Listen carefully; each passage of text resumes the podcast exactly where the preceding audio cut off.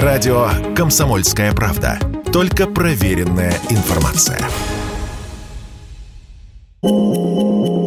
Ежегодная индексация тарифов на коммуналку нас ждет раньше срока. С 1 июля 2023 года ее перенесли на 1 декабря 2022 года. То есть получается, что в этом году коммуналка подорожает дважды. Как обычно с 1 июля и теперь второй раз с 1 декабря. Но взамен, как обещают в правительстве, на 2023 год тарифы будут заморожены.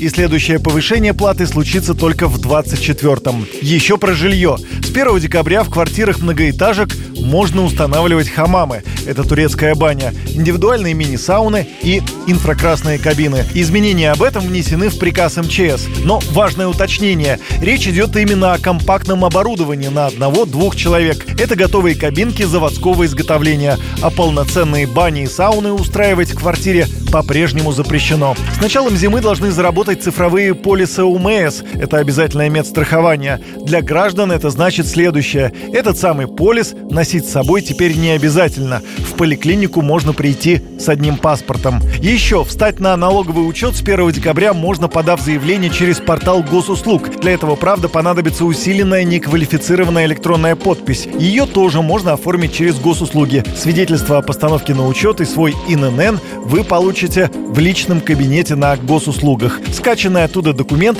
как утверждается, приравнивается к копии обычного бумажного свидетельства. И еще об изменениях с началом зимы. Все госорганы, органы местного самоуправления и подведомственные им структуры, а также суды с 1 декабря отправляют народ то есть в социальные сети. Они обязаны создать и вести странички во ВКонтакте или Одноклассниках. Предполагается, что это поможет нам с вами получать достоверную информацию о деятельности этих учреждений из первых рук.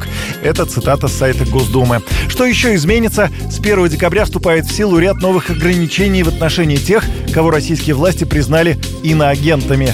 И еще освобождается от НДФЛ материальная помощь мобилизованным, также контрактникам и добровольцам. Юрий Кораблев, Радио «Комсомольская правда».